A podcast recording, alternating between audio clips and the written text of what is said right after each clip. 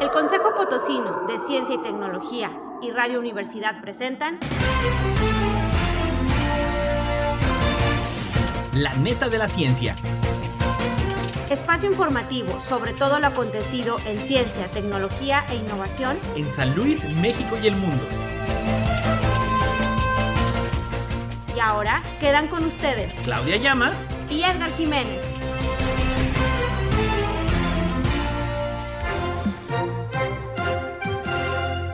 Hola, ¿qué tal? Muy buenos días. Bienvenidos a La Neta de la Ciencia, su noticiario de lo más relevante en materia de ciencia, tecnología e innovación a nivel local, nacional, internacional. Claudia, muy buenos días, ¿cómo estás? Hola, Edgar. Buenos días, buenos días a todo el auditorio. Qué gusto que nos acompañen en esta mañana.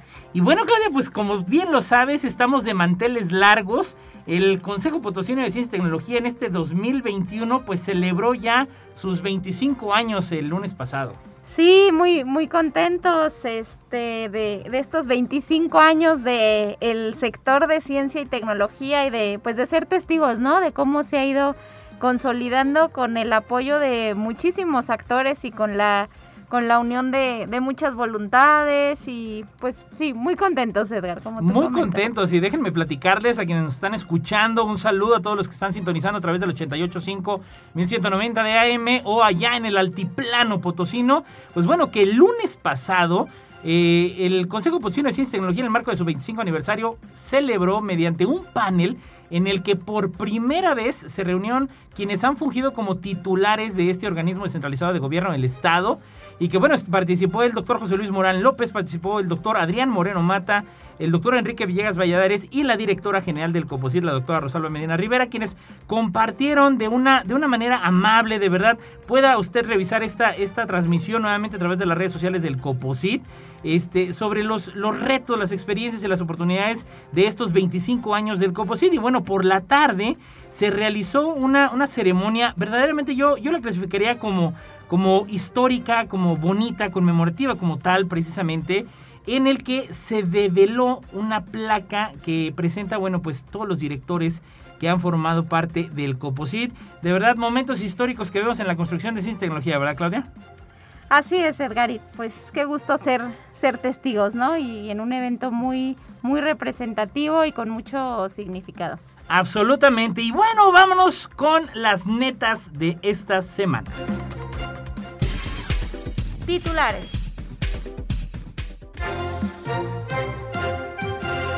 Calma, son temblores normales, dice investigador de la Universidad Autónoma de San Luis Potosí. ¿Qué tanto tiembla en San Luis Potosí? Esto dice la UNAM.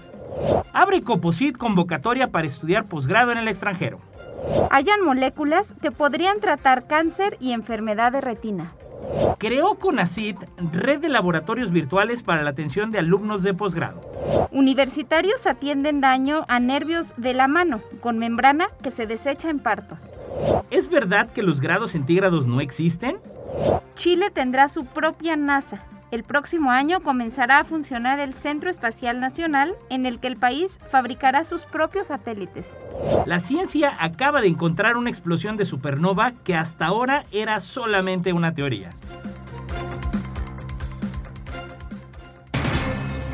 Noticias locales. Y bueno, iniciando, Claudia, precisamente, eh, pues te platico desde la redacción de Código San Luis.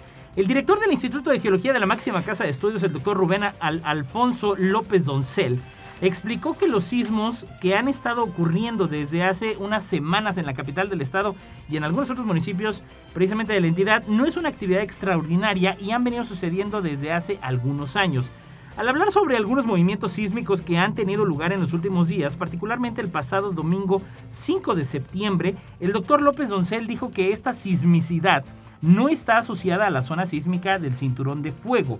Las magnitudes que se presentan en San Luis Potosí son muy someras y oscilan entre los 4 y 5 grados. Destacó que aunque vivimos en un país sísmico, no es el caso de San Luis Potosí. En el caso de Villa de Reyes existe una zona conocida en geología como el Graben de Villa de Reyes, la cual significa trinchera, y que es una depresión junto a dos paredes altas y que esta trinchera, bueno, está en una zona más baja que confluye en dos fallas, la Sierra de San Miguelito y la Sierra de Gogorrón. dijo que este grave sigue moviéndose un poco, libera presión y con seguridad continuarán los sismos, pero esto no debe de generar alarmas. En la actualidad y la forma en cómo se esparce la información, se genera más interés en este tipo de fenómenos. Pero esto es normal, siempre ha sucedido y continuará. Bueno, buenas, buenas noticias en ese sentido. ¿Qué más tenemos de netas locales? Sí, Edgar, claro que sí. ¿Tú sentiste los temblores? Ay, no, la verdad no, digo, ya no sé, es porque estaba agarrando la lavadora y esta camina, pero bueno, espero que no sentirlos, la verdad. Bueno, también en ese mismo tema, el Universal publicó una nota acerca de qué tanto tiembla en San Luis Potosí y lo que dice la UNAM al respecto.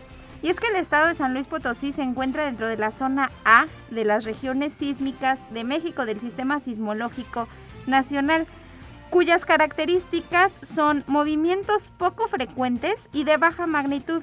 Fíjate nada más que en lo que va de 2021 se han registrado ya 19 temblores que van desde los 3.5 hasta los 4.5 grados.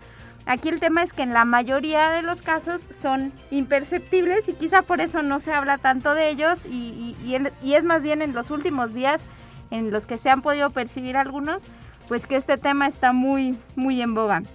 De acuerdo a los especialistas en este tema, México es históricamente un país sísmico. Esto quiere decir que en cualquier momento se pueden presentar estos movimientos de forma natural. Y aunque la capital potosina no es un lugar en el que ocurran de manera frecuente, nuestro territorio se contempla como zona sísmica e inclusive es considerada como tal en el Atlas de Riesgo de la Unidad de Protección Civil Municipal. Destaca que la mayoría de estos temblores suelen ser de poca o nula percepción porque son de muy baja intensidad. Además de que específicamente la capital del estado está clasificada como zona B, es decir, que es, probable que se registren sismos de este tipo que no sean perceptibles. Según las estadísticas, cada año se presentan entre 1 y 4 sismos de entre 4 y 5 grados, algunos de magnitud inferior que no son percibidos por la población. Además, se tiene registro de los mismos dentro del territorio potosino nada más y nada menos que desde 1850. Así que esto pues no es no es nada bueno. Algo muy destacable es que durante el año 2020 el Servicio Sismológico Nacional cambió la clasificación de la capital potosina a zona sísmica tras haber registrado varios movimientos telúricos en municipios de la zona media e incluso de la zona centro. Los últimos movimientos que algunos hemos, hemos podido percibir no han generado afectaciones significativas, pero de acuerdo con la Coordinación General de Protección Civil, ya se tuvo contacto también con investigadores del área de geociencias de la UNAM, Campus Juriquilla, para conocer el estado actual del movimiento de las placas tectónicas que atraviesan estas entidades y se determinó instalar cinco sismógrafos más para realizar un estudio a profundidad de estos fenómenos. Así que como siempre, la ciencia está investigando los fenómenos pues que más nos, nos afectan, ¿no? Y que nos preocupan día con día. Importantísimo y que bueno, a colación de esa situación, precisamente te platico que bueno, ya está por cerrar, hace unos días se abrió esta convocatoria y que con el propósito precisamente de formar profesionistas altamente calificados en las áreas de alimentos, biotecnología e ingeniería médica, ciencias ambientales, ciencias de la salud, de la tierra y energía, el Consejo Nacional de Ciencia y Tecnología, CONACIT, en coordinación con el Consejo Potosino de Ciencia y Tecnología, se publicó la convocatoria de becas CONACIT Regional Centro para Estudios de Doctorado y Maestría en el extranjero. Algunos de los requisitos mínimos que debe de cumplir las y los interesados en realizar estudios de posgrado en el extranjero es ser originario y residir en San Luis Potosí, manifestar su compromiso de incorporarse al sector productivo, público o académico una vez que concluyan sus estudios, haber sido admitido en algún reconocido programa de posgrado, acreditar un promedio mínimo de 8 y comprobar el nivel requerido de idioma solicitado por el programa académico de su elección. La convocatoria, requisitos y proceso de solicitud de beca pueden consultarse en la página del CONACIT, sino mayores informes a través del correo electrónico becas@coposit.gov.mx Teléfonos 40, 44 48 11 66 66 a la extensión 215 y 223. Apúrese porque bueno, ya prácticamente estamos por cerrar esta convocatoria. Si usted, se la pongo fácil, tiene la admisión a una universidad pues finalmente de prestigio y bien ranqueada a nivel internacional, pues puede solicitar esta beca y todavía participar. Se cierra ya pues prácticamente el día de mañana 10 de septiembre. Acérquese al Coposit. Ya lo sabe, no se quede fuera con los apoyos para estudiar un posgrado en el extranjero. Eso es cuanto a las netas locales. Científico de la semana. Doctor Leopoldo Solís Manjarres, economista, autor de diversos libros y artículos de temas económicos nacionales e internacionales, entre los que destacan La realidad económica mexicana, Retrovisión y Perspectivas, y la reforma de la política económica de México. Fue miembro de la Junta de Gobierno del Banco de México, de la UNAM y del Colegio de México. Las universidades Autónoma de Nuevo León, Tecnológica de México, Autónoma de Coahuila y Autónoma Metropolitana le han otorgado el doctorado honoris causa. Ingresó al Colegio Nacional el 13 de octubre de 1976.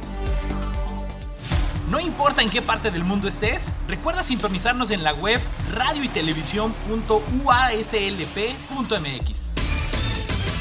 Noticias Nacionales.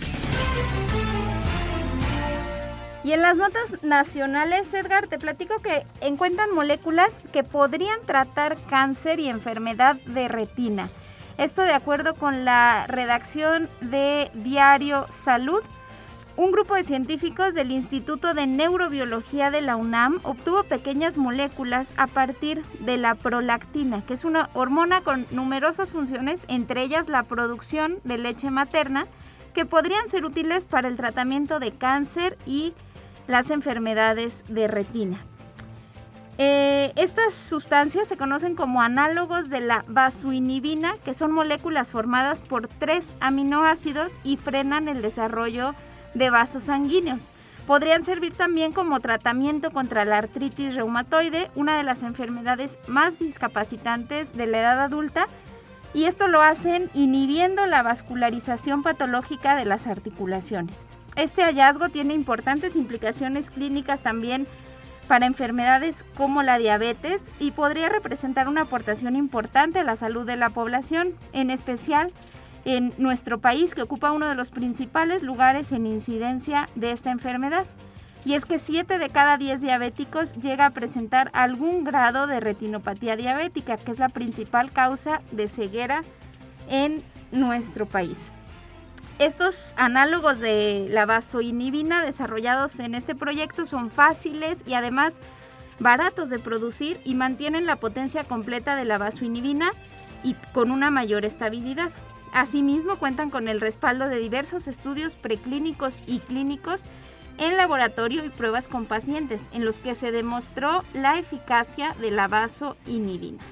Estos análogos se encuentran en el proceso de obtención ya de patente nacional e internacional, ¿cómo ves? Interesantísimo y bueno, que va de la mano precisamente con lo que se impulsa en materia de ciencia, tecnología e innovación. Y bueno, pues finalmente el CONACYT creó la red de laboratorios virtuales para la atención de alumnos de posgrado, esto desde la jornada por Carolina Gómez Mena. La pandemia, pues bueno, obviamente impidió a alumnos de posgrado acudir a sus prácticas de manera presencial y para solucionar dicho problema, nueve centros de investigación, obviamente públicos del Consejo Nacional de Ciencia y Tecnología, establecieron una red de laboratorios virtuales de centros CONACIT para la atención de estudiantes a distancia. En conferencia de prensa virtual, Aide Orozco Hernández, directora adjunta del Desarrollo Tecnológico, Vinculación e Innovación del CONACIT, detalló que esta red es un sistema informático que simula el ambiente de un laboratorio real y que mediante actividades interactivas permite desarrollar prácticas de laboratorio de diferente naturaleza y profundidad, eliminando las limitantes de tiempo, espacio, materiales, recursos y en estos tiempos reduciendo los riesgos sanitarios. A través de un video, algunos de los estudiantes del programa de innovación biotecnológica del Centro de Investigación y Asistencia en Tecnología y Diseño del Estado de Jalisco, el CIATEG, explicaron los beneficios de este espacio virtual. Pues importante lo que está haciendo el CONACID en materia de la continuidad de la investigación en nuestro país. Y un uso más de las tecnologías virtuales, ¿no? Que hemos visto cómo, cómo se han desarrollado, pues sobre todo en estos últimos años a raíz de, la pandemia. Pues qué gusto. Y fíjate, Edgar, que también eh, en la UNAM universitarios atienden daño a nervios de la mano con membrana que se desecha en partos. Esto de acuerdo con la redacción de Crónica, investigadores de la Facultad de Medicina de la UNAM realizan estudios para atender daños a los nervios de la mano con una parte de la placenta humana, que normalmente es algo que se desecha después de, algún parto. Este tejido llamado membrana amniótica forma la placenta que protege al feto durante el embarazo y puede emplearse también en el tratamiento para personas con síndrome del túnel de carpo. Lo anterior fue informado por Jonathan Omar Garfias Becerra, profesor de la Facultad de Medicina en la Universidad, perdón, en la Unidad Periférica de la UNAM, en el Instituto de Oftalmología Fundación Conde de Valenciana. Anteriormente ya se había documentado que esta membrana ayuda a reducir la inflamación en terminales nerviosas, pero del ojo. Y es que el síndrome del túnel del carpo afecta la mano de las personas a través de una sensación como de adormecimiento, sobre todo en los dedos índice, medio y pulgar, o con una sensación de hormigueo toda vez que entre estos dedos se encuentra el nervio mediano o nervio carpiano que está aprisionado o pues sí, atrapado, pellizcado, ¿no? Como típicamente decimos. De ahí que los pacientes suelen perder la sensibilidad, la movilidad e incluso muchas veces, por ejemplo, tomar el mouse de la computadora o cosas que hacemos de forma eh, pues muy cotidiana pueden ser dolorosas. Y, y pues así los efectos desinflamatorios de este tejido se han observado cuando se usa en el tratamiento de úlceras por herpes, por ejemplo, en la córnea o en problemas de queratitis bulosa o ampulosa. Todas estas condiciones son condiciones muy dolorosas y aunque el principal uso no es disminuir el dolor, pues se ha observado que este es el efecto a la larga.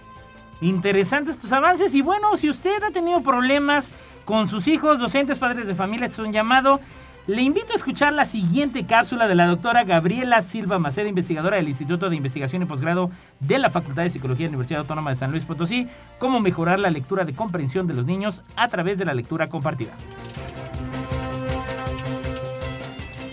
Hola, bienvenidos a una nueva cápsula del Instituto de Investigación y Posgrado de la Facultad de Psicología de la Universidad Autónoma de San Luis Potosí. El día de hoy vamos a hablar de mejoras en la comprensión lectora en primaria a través de la lectura compartida. Yo soy la doctora Gabriela Silva Maceda. Existe un consenso en la importancia crítica que tiene la lectura como mecanismo de aprendizaje. Por ello es necesario contar con estudios que arrojen eh, evidencia sobre aquellas estrategias que tienen un mayor impacto en el desarrollo lector de los niños. La lectura compartida es uno de estos elementos. Es un conjunto de estrategias de lectura interactiva donde el adulto le hace preguntas al niño o a los niños sobre los dibujos, sobre el texto y les da explicaciones a partir de sus respuestas. Y esto tiene un fundamento de muchas investigaciones que muestran que la lectura compartida, ya sea a través de los padres o de los maestros de preescolar, tiene un efecto significativo en el desarrollo de habilidades de lengua oral. La evidencia en niños de primaria es más escasa, pero también apunta a un efecto significativo. Otro concepto que tiene amplia evidencia en la investigación es el concepto de instrucción diferenciada, que consiste en dar atención a las dificultades de los niños en lectura en grupos pequeños. Y además, una tipología de dificultades que está muy eh, basada en estudios empíricos en diferentes países es el modelo simple de lectura, que básicamente nos dice que los niños pueden tener dificultades específicas de decodificación o lectura de palabras, dificultades específicas de comprensión o bien dificultades mixtas. A partir de estos conceptos diseñamos un experimento en colaboración con la maestra Blanca Camarillo Salazar, cuyo objetivo fue evaluar una intervención en comprensión lectora usando una instrucción diferenciada en componentes del modelo simple, usando una metodología de lectura compartida en niños de segundo de primaria. Y este estudio ya fue publicado en la referencia que aparece en pantalla. Este experimento, eh, para este experimento se clasificaron a los niños con dificultades y a los buenos lectores en dos grupos, un grupo de intervención y un grupo control, cuidando que quedaran más o menos balanceados. Para atender las dificultades de lectura de estos niños, se utilizó el programa Entrenamiento en Lectura Escolar de Silvia Romero Contreras. Eh, para atender las necesidades de dificultades en lectura de palabras, se utilizó la unidad de conciencia fonológica y ortográfica, donde algunas de las estrategias utilizadas fueron identificación de sonidos y sílabas similares, segmentación de palabras, análisis de fonemas e identificación de letras. Para atender las necesidades de comprensión oral o lingüística, se utilizó la unidad de vocabulario, donde se analizaron relaciones semánticas entre palabras, se analizó la relación de las palabras con conocimientos previos y se hicieron reflexiones sobre el significado. Para comparar las mejoras en lectura de palabras o decodificación, se juntaron aquellos niños que tenían dificultades específicas de decodificación con los que tenían dificultades mixtas y se compararon aquellos del grupo intervención con los del grupo control. Tomemos en cuenta que a la hora de medir la lectura de palabras no son palabras familiares o regulares, sino son palabras inventadas, pues estas miden la aplicación correcta de las correspondencias fonema-grafema.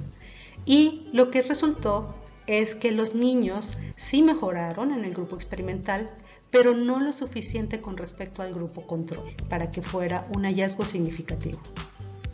Para medir los avances en comprensión lingüística o auditiva, se conjuntaron los alumnos que tenían dificultades en ambas habilidades con los alumnos que tenían dificultades específicas de comprensión y se compararon con los del grupo control. Y los hallazgos indican que la comprensión lingüística sí se mejoró de forma significativa con respecto al grupo control. Para medir los avances en comprensión lectora, se tomaron a los tres tipos de dificultades en el grupo de intervención y se compararon con los tres tipos de dificultades del grupo control. Aquí se encontró que efectivamente los alumnos que recibieron parte o ambas unidades del entrenamiento en lectura escolar mejoraron de manera significativa su comprensión lectora con respecto a los avances del grupo control. ¿Qué aprendimos? Aprendimos que la lectura compartida en grupos pequeños sirvió para mejorar la comprensión lectora, principalmente a través del incremento en habilidades de lenguaje oral, lo cual replica y extiende hallazgos anteriores. Y también que aunque los niños no mejoraron significativamente su lectura de palabras, la instrucción diferenciada en primaria usando el modelo simple puede representar una forma útil de atender las necesidades educativas de los niños. Aquí hago una pausa para decir que las maestras de aula eh, hacían varias actividades orientadas a la decodificación, es decir, a la lectura de palabras, y por eso podría ser que los avances de los niños de intervención no fueron tan diferentes de los avances de los niños del grupo control. Si te interesa saber más sobre este tema, no dudes en contactarme en gabrielasilva.uaslp.mx o gabisilvamac.gmail.com. Muchas gracias. Noticias internacionales. Entrando a las netas internacionales y bueno, pues desde el país Dolores de Ocampo dice, es verdad que los grados centígrados no existen, pues bueno, el Celsius sustituyó, usted lo ha escuchado, el Celsius sustituyó en 1948 a la antigua unidad de medida de la temperatura en el sistema internacional. Los grados centígrados desaparecieron hace mucho tiempo. En 1948 como unidad de medida para ser sustituido precisamente por el Celsius, que es junto con el Kelvin, la unidad de medida de la temperatura en el Sistema Internacional de Unidades, el que rige en España obviamente y en muchos otros países como el caso también de México. Un repaso a lo que ha ocurrido en los últimos siglos con las unidades de medida de la temperatura nos explica por qué es tan frecuente que oigamos o leamos grados centígrados a pesar de que se trata de un error.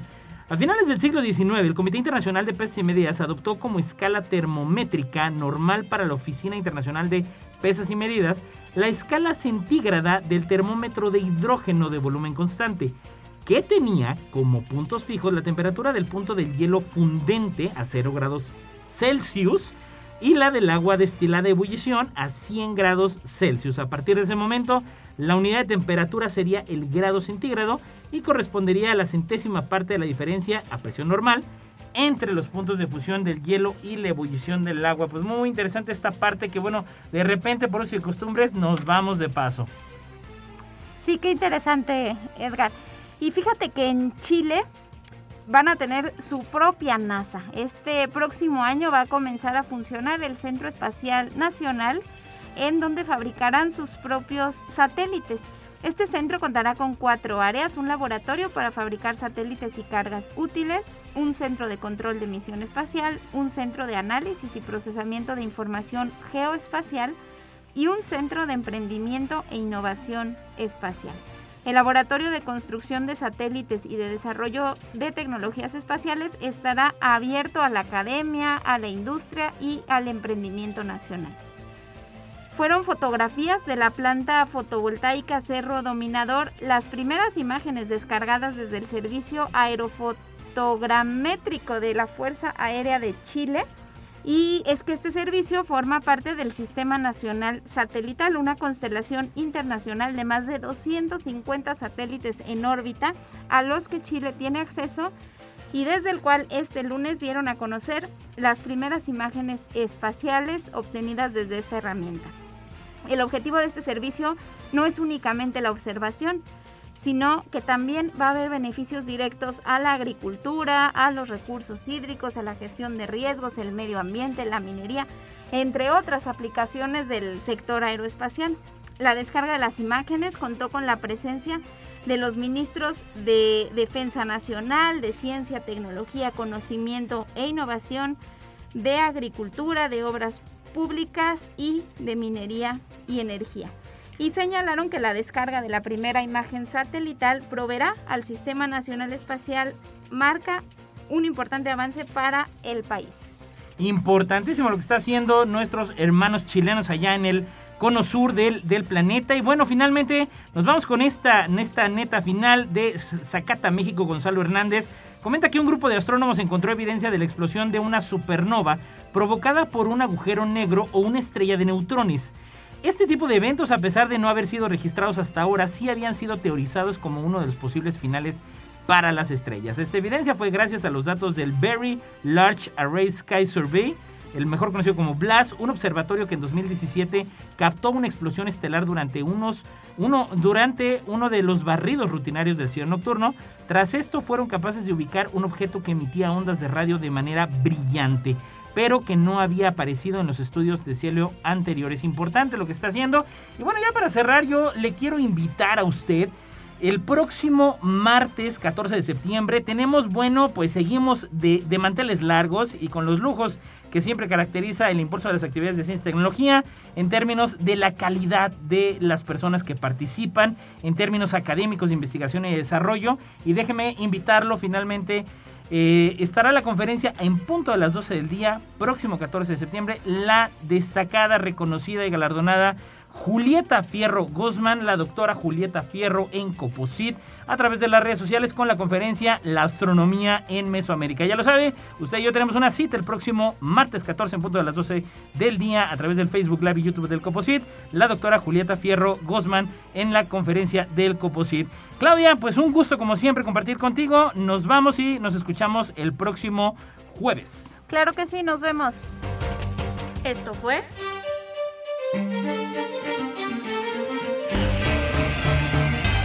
La neta de la ciencia.